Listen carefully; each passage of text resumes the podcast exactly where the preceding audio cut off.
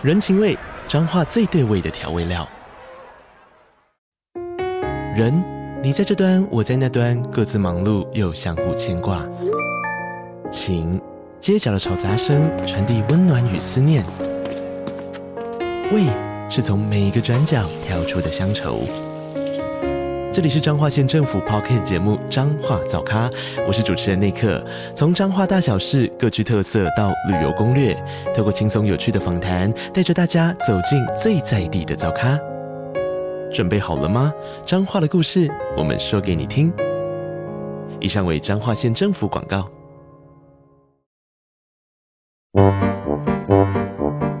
天哪，时间不够，事情老是做不完，怎么办？别担心，就让高校人生商学院每周陪你充充电，找到方法不抱怨。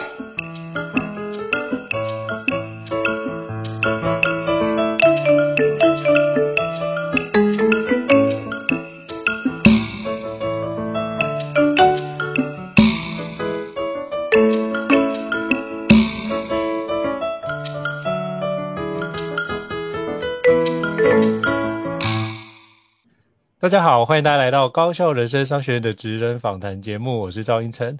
我不知道各位有没有看过脱口秀，我自己是非常喜欢看脱口秀，因为真的觉得这件事情可以帮助我在高压的工作环境之下得到很好的抒发，而且就是觉得心情有非常大的一个舒压的一个情况。那我基本上没有时间去外面看脱口秀，基本上就是用网络平台来看。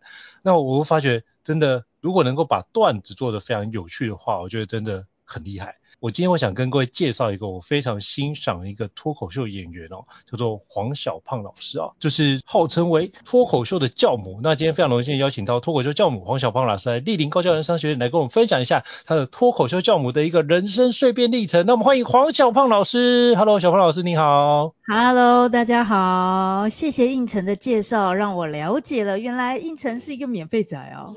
哦哦，被发现了，对。没有，有有还是有会去付费参加，只是说不是我去听，但是就是请邀请我的伙伴去听这样子。嘿，哇，好好哦。其实我们在台中呢，呃，也是有喜剧的俱乐部的哦，大家也可以去群岛去参观一下，跟喜剧的现场，呃，其实现场的氛围跟呃网络上的氛围还是差很多的。是是，因为我主要小孩还小，比较难。带小孩进去，因为我怕真的干扰到各位的演出这件事情，所以就是请多担待。等小孩大一点之后，我就会带他们一起一起去听表演这样子。我了解，我了解，我能够在呃成为脱口秀演员之后，又成为人母，就发现要兼具这两个身份太难了。是哦，那这样的话，那今天就是邀请小胖老师来跟我们分享一下你的一个生命的碎片历程。我觉得这实在太贴切。那是不是可以邀请小胖老师简单跟大家做一下自我介绍，让大家可以多认识您呢？哦哈喽，大家好，我是黄小胖。通常我说我叫小胖的时候，对方会有一个反应，就是不会啊，你很瘦啊。我就是想要听到这句话，所以我叫小胖的。好，我们就是会通常都会是这样子的回应。其实我叫小胖的更主要的原因，是因为我小时候曾经呃被霸凌，然后就被喊说乳牛奶妈。那那时候因为转学嘛，大家不知道要怎么跟你相处，总是会开你玩。我发育比较早，那有同学他叫我小胖，我就觉得哇，这个名字实在太好听了。所以等到我出了社会，再回到脱口秀的场域，那师傅说你应该要取一个很平易近人、很有人缘的呃名字的时候，我心里想着就是我从被霸凌，然后变成了一个好像人缘不错的名字的起源，就是因为当那个同学叫我小胖的那个时候。就是从乳牛奶妈变成了小胖，所以后来我就说我叫小胖。然后在我身后有一位脱口秀演员，他比我胖两倍大吧，他当时大概一百五十公斤哦，所以超过两倍。那他就看着我，想说这个人叫小胖，那我要叫大可爱。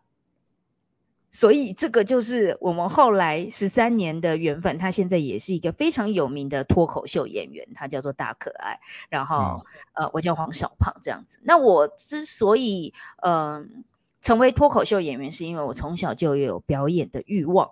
很希望可以当一个演员，不是明星哦，这是两个不同的差别。我希望可以钻研进人性，我希望可以了解关于人类是怎么运作的，它跟心理是有点重叠，所以就在钻研进去了之后，呃，发现其实我更适合的是做脱口秀，而不是当一个演员。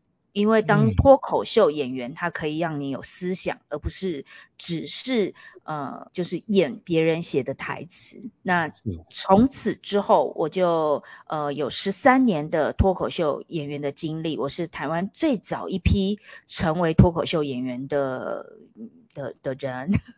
那也有去到香港表演、北京表演，或者是在台湾的各大大小小的场地都有表演。哇，真的非常厉害哦！那今天就是非常荣幸邀请小胖老师来跟我们分享。我那时候在想说，哎，如果你是用小胖，但既然这么说，那我该取一个叫做那个赵小矮哦，就是看到我都叫我小矮，就是不会啊，你很高，对对对对对。就比较可以转换，对对对，可以转换过来。对，哇塞，好会以此类推，没错，你有脱口秀演员的潜力。不如以后这个 高校人生商学院，就是那个笑变成好笑的笑，怎么样？欸、好像还蛮有趣的，对，提供大家更多的笑料，那就是从小胖老师的一个指导开始，这样子。好哦，好哦，来。对，刚刚小胖老师有提到，就是您以前就从事有关演员的一个工作，那后来才转。职变成一个脱口秀演员这样的一个职业生涯，是什么样子的一个契机激发了你的兴趣，让你开始对脱口秀产生很多的一个好奇跟喜爱呢？是不是可以邀请你跟我们分享一下背后的小故事？其实也不过就是想要当林志玲，当不成就想说那往钟心凌的方向去也可以。我不会，人家也是那个金钟奖主持人，而且是两届的视后，非常厉害。十三年前是吧？我们还在迷。林志玲好吗？是是是。当时钟欣凌也还没有像现在这个样子，所以当时的想法就是这样子，想说啊，自己如果没有办法再高二十公分，没办法再瘦二十公斤，那看起来我好像应该往绿叶的方向前进。那再往绿叶的方向前进，就想说喜剧好像蛮适合我的，因为我的呃。可能情绪起伏比较张狂一点点，或者是说，呃，我的情绪渲染力比较高，所以我就想说，好，那我往呃喜剧方向迈进。当时因为我是二十八岁才转行，所以那代表的事情就是我在演艺圈已经是一个老妹了。那只有脱口秀这个环境，他欢迎我。他为什么欢迎我？所以是现在二十八岁，十三岁就是十五岁转行的意思。OK，差不多是这个意思。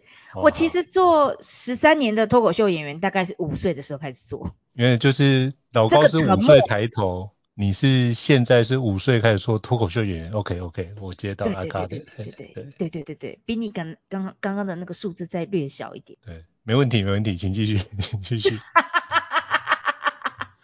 哦，我们刚刚的那个短暂的尴尬拍，也是一个在喜剧上面很常运用的效果、嗯嗯，其实我很常在教学上面会跟同学们说，冷场跟尴尬是我们的必修课。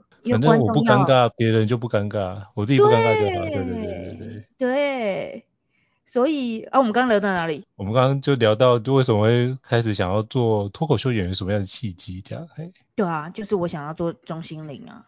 是，像我们男生就没办法，我们就没办法，就是模仿林志玲。他模仿不成，就会变沈玉琳的角度，就会变这个状态展开这样。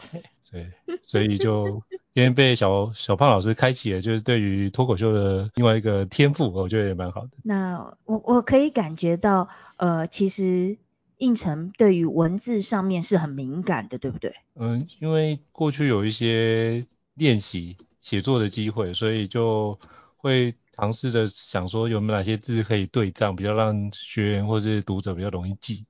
所以我就开始看脱口秀，就会把那些觉得哎很有对仗的字，我就把它记录下来，这样子。那是不是会觉得说相声应该也是很有兴趣的？呃，对，我很喜欢听相声，对。对，相声应该是一开始点燃热情的部分，因为相声是很多的文字对仗。那只是你会好奇相声跟脱口秀演员的差别吗？哎、嗯，对，这我就一直很想请教，但是我一直没有朋友可以让我请教这件事情，因为我们就把所有的访纲放旁边吧。我没有访纲啊。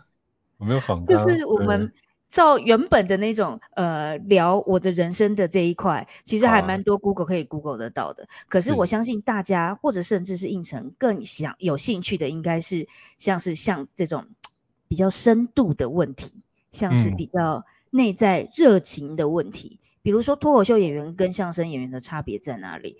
呃，脱口秀演员不追求那么多的对仗。我每次如果学生给我很多的对仗，我就会说人不这样讲话。冷静一点，因为因为观众在台上，呃，和观众在台下，我们在通常你的起步一定是在一个比较偏小剧场的，也就是说你跟观众的距离不到一步到两步之间，嗯，一下去你就会就是撞到观众，在这样的状况下，呃，观众需要看到一个活生生的人。所以如果看到你太端着降气的话，他会觉得你的距离感好遥远。但我们相声不一样，相声的舞台通常跟观众的距离的阶梯比较比较大一点点，比较高一点点。然后他们上台会有个哎，就是有一种端着匠。架子的感觉，好，就是那种表演魂上身的感觉。但脱口秀演员讲求就是出其不意，你没有，你没有想象，你想象不到我是一个多厉害的人。我们要往这个方向去，然后给你一个什么。所以这是一个表演状态的切入法。另外一个是在内容上面，脱口秀比较是我对这个世界的看法，但相声比较是我们一起来说这件事。所以它是切入点的不同，嗯、就内容上面有不同，就表演状态也有不同。嗯，哦，原来是这样子的角度，难怪就是我之前看，就是内地有那个有关脱口秀大会，然后发觉里面有一个很厉害的一个脱口秀演员叫李雪琴，我会发觉他后来去讲相声也讲得蛮好的。原来是中间只要把这几个环节抓到，就可以让，就是都可以让脱口秀演员可以跨界到相声去这样子。喜剧上面，当你通透了这个艺术之后，你要往漫才去也可以，嗯、你要往呃都可以，但是你本身要天赋异禀，很能理解喜剧，它就是呃情理之中意料之外，它不脱英文的文法就 set up 跟 punch。嗯。所以它完全不拖这个技术，只是你怎么使用这个技术。这个技术超简单，但是应应用是超复杂，就很像面粉跟水，你可以做成蛋糕、饼干。那发现说，哦，做面包的还有专门做面包的，做蛋糕还有专门做蛋糕，概念有点像这样。但是你在面包跟蛋糕界可以稍微悠游，一般人吃不出来，那还是有的。所以刚刚举例再回来，呃，李雪琴她真的很厉害。那一般的相声的观众可能也会觉得这很新鲜，但是他能做的很久的相声的段子，他能创造出相声的段子，还是他比较擅长创造出脱口秀的段子，那个就是他的内在，这个就会就是他是怎么转化的，他能够转化到多精细，好，这个就是内行人看门道了。可是外行人都看热闹啊，所以不管他怎么转都很开心啊，我们吃蛋糕吃面包都很开心啊。对，反正就有糖分就会 sugar high，那或许就会带给我们就愉悦的心情，然后就比较不会去计较那种太过细节，嗯、因为把那东西大概都就内行人看门道的状态才会看出来，我们就会觉得娱乐性有达到就就就 OK 了这样子。对啊，哎，李雪琴当时是跟谁搭档啊？是李雪琴当初是跟那个什么，我记得她只拿第二名，忘记换忘记她的名字。哦，太可惜了。但他是做哪一方啊？捧哏还是逗哏？这个要看一下，因为我基本上就是笑完之后 就让我自己专注在其他的工作上面。了解了解。能能完全，我们我们很常被利用的，我们的工作就是娱乐大家，所以很容易我讲完段子之后，我们的观众也会走过来说：“小胖，你真的很好笑。”我说：“什么东西有逗乐你？你就是很好笑。” 所以我们就是哦，能理解了。所以不管是捧哏跟逗哏，其实、嗯、呃，另外一方掌掌握节奏，呃，会是一个还蛮重要的。就是那另外那一个人他是怎么捧或怎么逗，将会是相声之所以成功的关键。那脱口秀演员完全靠个人魅力，完全靠个人思想，所以这件事又是呃另外一个思维。情，绝大部分在线上的听众朋友可能比较好奇的事情是，尤其现在是自媒体当道，比较好奇的是怎么展现自己的个人魅力、个人特色。嗯，这我也想请教一下小胖老师，对。我会觉得有很多的方式，你可以去渲染自己的个人魅力跟个人特色。那在我的课堂中，第一个阶段，我就会建议先站在舞台上，让陌生人好好看看你。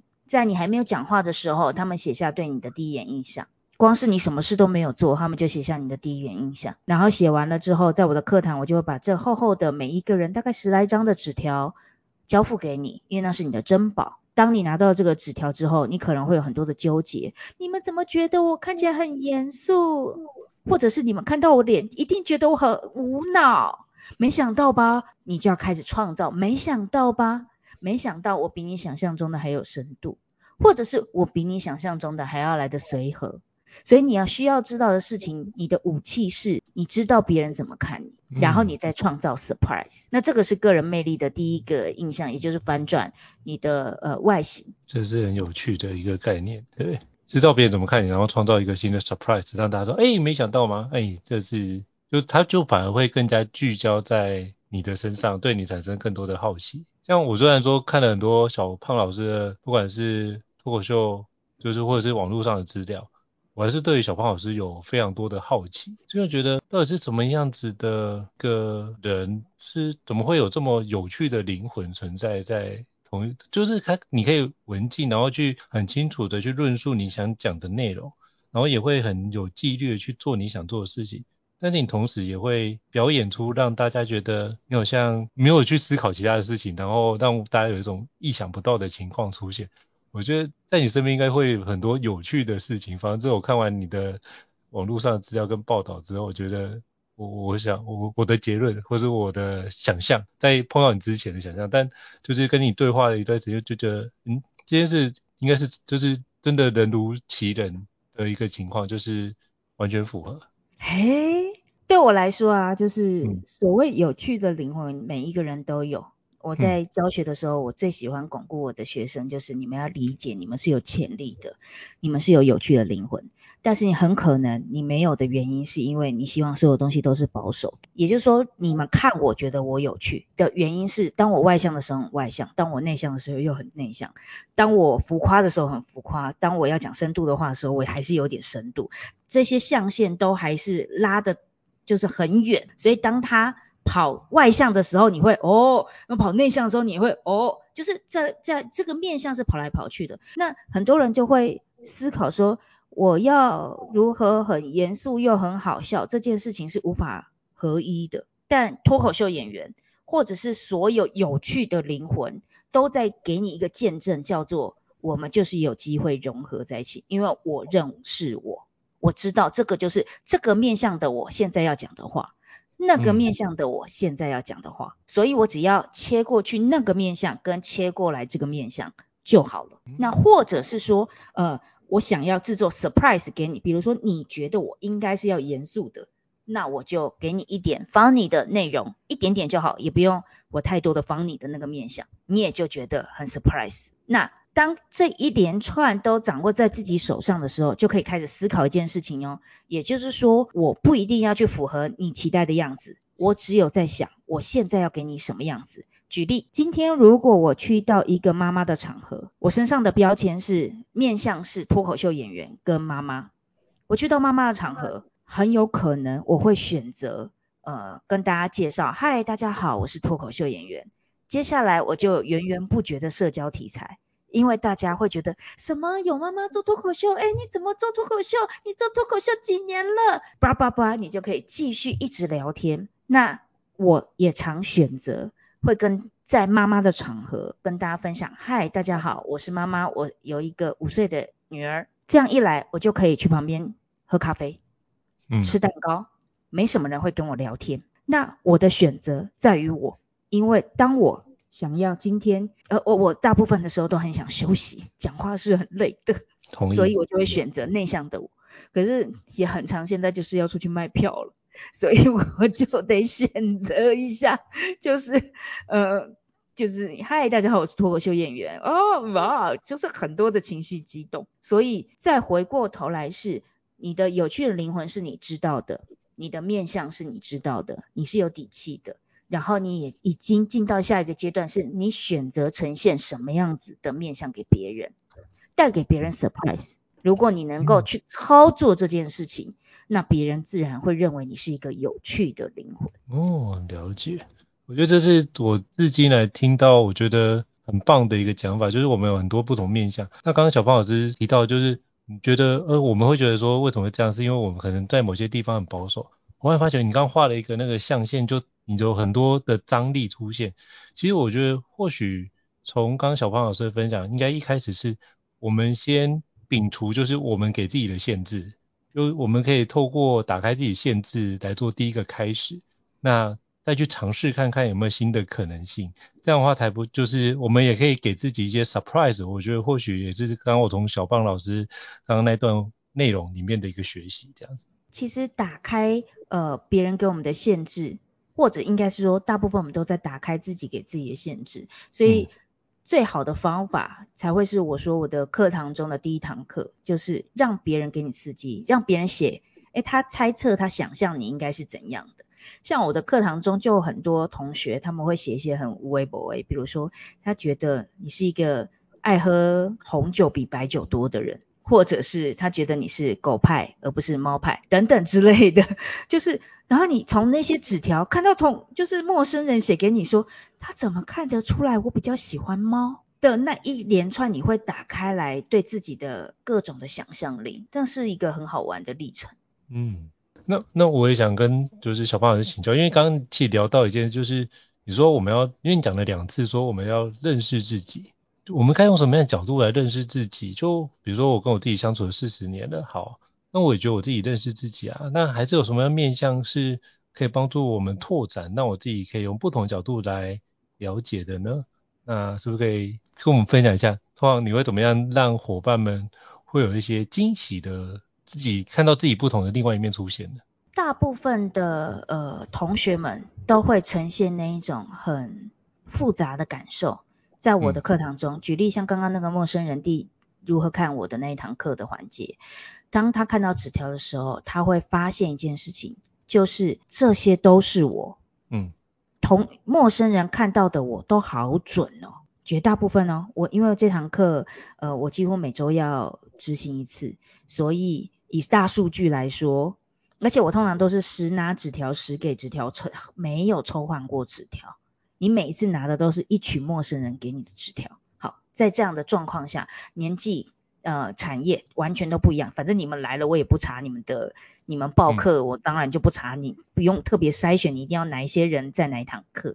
在这样的状况下，你就会拿到很纯粹的陌生人给你，所以他可能会觉得你既看得出来你很严肃，或者是觉得你有一个好笑的感觉，然后你会知道说，哇，那些都是你。那除非有一些东西是知道这个人就是看人很不准，好，除此之外，总是会有的，还是还是有一些人就是你的你的瞎傻。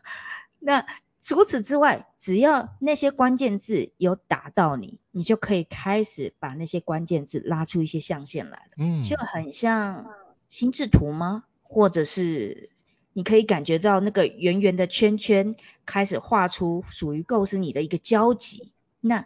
你就可以开始选择，呃，你的你，比如说平常你也不会给别人那么严肃的感觉，但今天你选择把那个严肃再拉往前一点。为什么你敢拉往前一点点？因为你相信你的严肃不是要害人的，你的严肃是深具深入探讨的。只要你相信了这件事，你就愿意把你的面向再拉往前一点点。所以，呃。纵观来说，你什么你那些面相都有。那再举例一下，像性感这个标签，我从小到大就是很难有，就是呃会有女人味，没有性感，很神秘哦。那在我发现这件事情了之后，我就可以开始拿性感来搞笑。我会放电，我有女人味，我会让人家觉得很有趣，我会让人家觉得很很想跟我多聊天，但就不是往某一种，就是不是往性感的路径去。大家想跟我成为很好的朋友，很想花很多的时间在我的旁边。所以当我发现这件事情的时候，比如说大家写给我的纸条好多好多好多，但是就没有性感这个词汇的时候，你就知道哦，这个词汇这个关键字的源离你比较远一点，甚至你要够它就要比较辛苦一点。那对我来说就会是一个，今天我要搞笑的时候，我就会上台。卖弄风骚，然后大家就觉得很好笑，因为你可以感觉到这个人离这个这个标签很远的别扭、尴尬等等之类的。所以再举例回来，像是胤丞明明就有闷骚的那一面，呃，我自己现在断定好了，我现在假设明明就有闷骚的那一面，但是在普通的圆上面是看不到的。嗯，他就是要在某个时刻。喝了酒，跟很好的朋友聊天，他放飞自我的时候，他才会拉出那个象限。但今天如果陌生人写给你纸条，以我为例，小胖我今天认识第一次认识胤丞，我给他一个，就看起来就很闷骚啊。他看到了这个纸条，就会，诶，被发现了。他是怎么看出来我是一个闷骚的人？他就会对这个关键字噔噔噔噔噔，他就拉出了。当有一天他需要用到，举例像我们脱口秀演员的舞台需要用到幽默的舞台，他可能就把这个东西拿来用。嗨，大家好，我是胤丞，我其实是一个闷骚的人，我曾经做过 blah blah blah blah blah 的事情，所有人就就跟我想的不一样。好，那你就做到 surprise，你做到你的经验度。好，这些回来到你刚刚的问题，你是如何认识自我的？你知不知道你有闷骚？你知道，但你没有想过拿来用。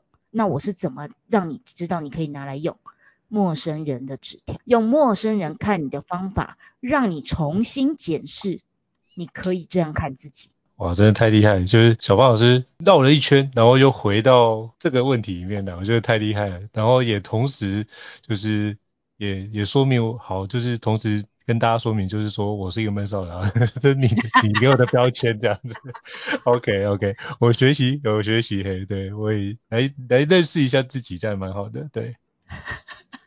OK 的，没问题。我每次都在想说，像这这样聊天要聊得那么深入吗？其实我们可以浅浅的聊，就是我我都自在，我都自在。对对对对对，我也是我也是自在，因为我今天被 Joey 这一段可以不剪嘛，哈，被 Joey。就是被交易赋予的任务，就是要好好的展现我可以做到什么程度。是，我在旁，我在一直在看那个荧幕，他是在旁边偷笑，嘿，对对对。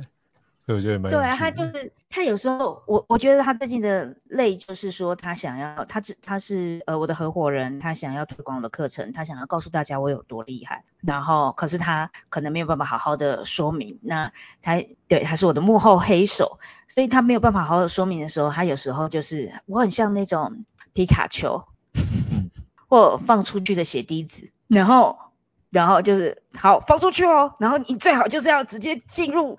就是要要冲破人心，或者是要要进入别人的那个什么，然后我就心里想说，可是一般来说，我不会在第一次见面的人就做到这样的程度，下重手，对，对啊，谁会这样？但是 Joey 的感觉就是，不不不不不，你你不要，你要在一开始最好就前几分钟就让人家知道我现在在做的表达教育多么重要。就是他现在愿愿意加入我的这个行列，推广表达教育，推广人认识自我有那么重要。那我就想，好，所以如果我刚刚有有特别的扒开或特别的直接，请见谅，是因为我的幕后黑手把我放出来了。没关系，就到时候再请幕后黑手请我们吃饭疗伤一下，这是一件蛮好的事情。对对对。耶、yeah，等吃饭。对，好啊，没有，因为我真的觉得就是小胖老师是一个非常有趣的人。那就我也知道他是一个就是很愿意帮朋友去做很多的推荐跟努力。然后我觉得他就默默的做好他所做的事情。因为之前我们在同一间公司的时候，他也是我们学习发展部非常重要的调阿咖。我们所有课程都会跟他做很多的搭配，所以就一直非常感谢 Joey 的帮忙。那我也想要说这一段就是说给他听的啦。对对。难道都剪掉没关系？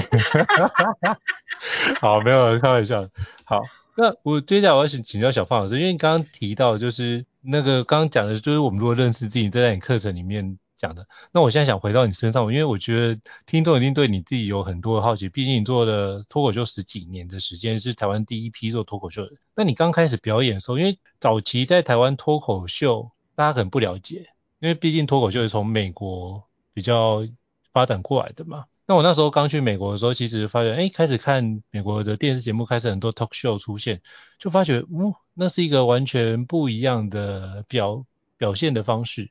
又有点像主持，有点像那个呃邀请来宾做对谈，然后去创造一个有趣的对话出现。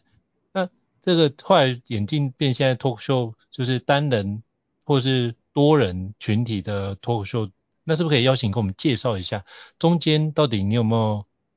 这十几年来，你的心路历程有没有遇到什么样比较挑战的事情，或者比较有趣的事情，可以跟我们分享一下吗？其实脱口秀一直都是一个人一支麦克风站在舞台上逗笑观众，嗯，那一直都是，只是，是嗯，对，一直都是。它的定义就叫 stand up comedy，所以它的定义就已经告诉你，就是一个人一支麦克风，从马克吐温站在一个小酒馆开始这样的表演形式之后，然后。在美国，你可以想象，或者是在英国，你都可以想象，就是一条街，它就是夜生活的街，每一个酒吧的地下室都有 comedy club，都有这样子的，反正它就是一个一个站台，站上去了，拿着麦克风，你就可以开始讲话了，然后你讲话能逗笑观众，观众就买单了，它就是一个在呃白人文化里面很很熟悉的一种呃娱乐形式。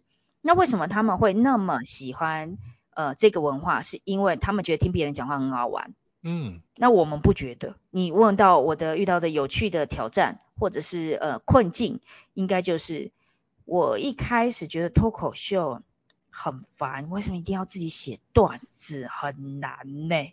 可不可以别人写给我，我演就好了？嗯，或者是有没有标准答案可以让我去追寻？我能不能照别人东西公式抄？举例像刚刚抄的好的就是赵小矮，或者是黄小胖，这就举例抄的好的。但绝大部分的人是没办法抄好的。为什么别人讲的笑话，我就算抄他的格式，我都讲不好？对，所以这一连串的思维，在我的呃经历中，十二十二三年的经历中。我一开始的前两年都在克服这个困难。第一个，我不爱讲话，我是一个非常内向的人。嗯，现在我应该说看不出来，还是看得出来？你查了很多功课，你可能会知道。哦，对，小胖也说了，他是一个内向的人。那第二个是，呃，我会觉得人哪有那么多的思想？在呃，在从小就在台湾土生土土长的，我会觉得哪有那么多的思想？告诉我我要干嘛，做对就好了。嗯，这一连串的思维都跟老美的这个文化反着来，因为美国人他们从小就在鼓励问你，你是谁？你为什么这样想？我们从小就不问我，我是谁？为什么我这样想？这两个巨大的教学逻辑或者是文化所培养的人就长得很不一样，像是他们就很喜欢自己代言商品，他们的老板贾伯斯或者是任何。创办人都喜欢上台说两句话，我们就是被老师说来换你讲话的时候很痛苦。那对我来说就是老师点我叫我上去讲，又没有讲稿给我，天呐，救命啊！我不要。好，这两个巨大的思维导致我在一开始，尤其女生嘛，又很从众，就很想要模仿人家。比如说像男生讲一些荤梗啊、大硬啊、粗啊的笑话，他们笑得很开心。我也就想说，好啊，观众都喜欢这种梗，我也讲一些大啊、硬啊、粗啊的笑话。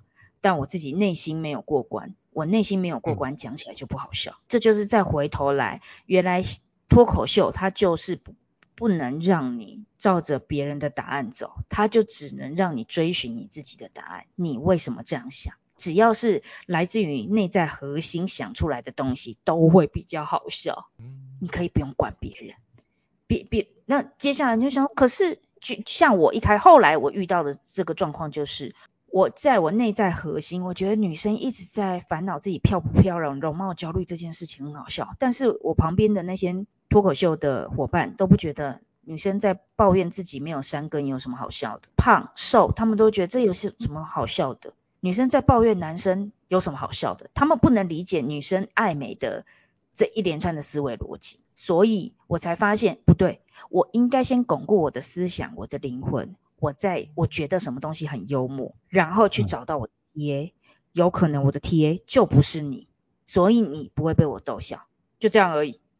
但我如果找到我的 TA，举例像很内向的人，举例像呃哺乳后的妈妈们，举例像生产后的妈妈，因为我才刚哺乳生产，我带了小孩，好，他们就会被我逗了，因为他们觉得你真的戳到我的点了，所以你不是因为要找到大众而去迎合这个大众的笑料，你是为了找到自己跟听得懂你笑料的人在奉献这个表演艺术。